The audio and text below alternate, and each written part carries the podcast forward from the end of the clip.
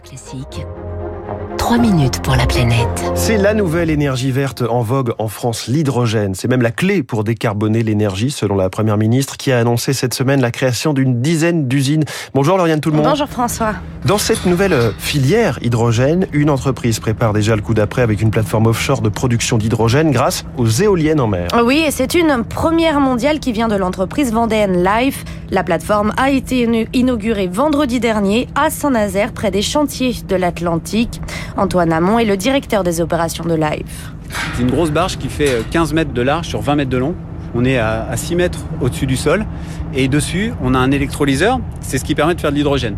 Donc on prend de l'eau et dans la molécule d'eau, on a H2O. Donc c'est de l'oxygène et de l'hydrogène. Et donc en mettant simplement de l'électricité dans de l'eau, on arrive à casser cette molécule et donc l'hydrogène porte l'énergie qui va ensuite dans un véhicule être reconverti à l'oxygène de l'air et faire avancer votre véhicule et recracher que de l'eau derrière votre véhicule.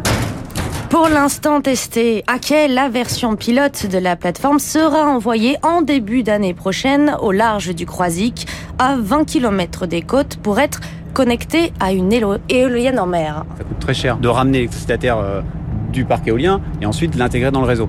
Ce qu'on propose en convertissant l'électricité directement sur place en hydrogène, c'est d'une, ramener l'hydrogène plus facilement à terre et de façon plus économique. Et en plus, ça va nous permettre d'aller plus loin et donc en dehors des zones visibles. Encore faut-il que tout cela résiste à la vie en mer, avec des vagues de 15 mètres, la houle, les courants, le froid, le sel et donc la rouille. Surtout que la plateforme fait plus de 300 tonnes. Elle a été conçue par Jeps Techno, son président Jean-Luc Longeroche. La plateforme est complètement autonome en énergie. On a euh, des compartiments à l'intérieur qui sont remplis à moitié d'eau et c'est le mouvement de cette eau à l'intérieur de la plateforme qui va servir à, la fois à stabiliser la plateforme et à produire de l'énergie en même temps. Et il faut donc des vagues, du mouvement pour créer de l'électricité et faire fonctionner l'électrolyseur Problème, c'est une technologie sensible. Dans le cadre de la production d'hydrogène, on a été amené à limiter les mouvements de la plateforme, ce qui est un peu concurrent à notre objectif de production d'énergie. Donc il a fallu trouver un compromis. Là, pour l'hydrogène, on a souhaité limiter à 15 degrés l'amplitude des mouvements. C'est déjà beaucoup. Si vous êtes à bord 15 degrés, c'est assez impressionnant. Et impossible d'aller trop souvent à bord pour les équipes de Life, rappelle Antoine Hamon.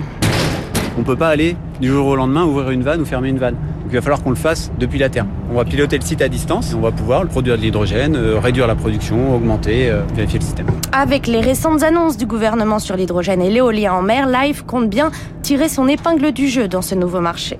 En convertissant ne serait-ce que 4% de notre zone maritime européenne avec des éoliennes, on arrive à remplacer l'ensemble du gaz naturel russe avec ce type de projet. Donc c'est vraiment fondamental de prouver le concept et de le développer le plus rapidement possible pour montrer qu'on est capable de décarboner et d'être indépendant énergétiquement. On fait d'une pierre deux coups. En produisant de l'hydrogène, Life crée aussi de l'oxygène. L'entreprise veut essayer de réinjecter cet oxygène dans les fonds marins, de quoi rebooster l'écosystème marin en manque d'oxygénation à cause du réchauffement climatique. Les plateformes hydrogène offshore, un reportage que vous nous avez euh, joué en direct. Merci.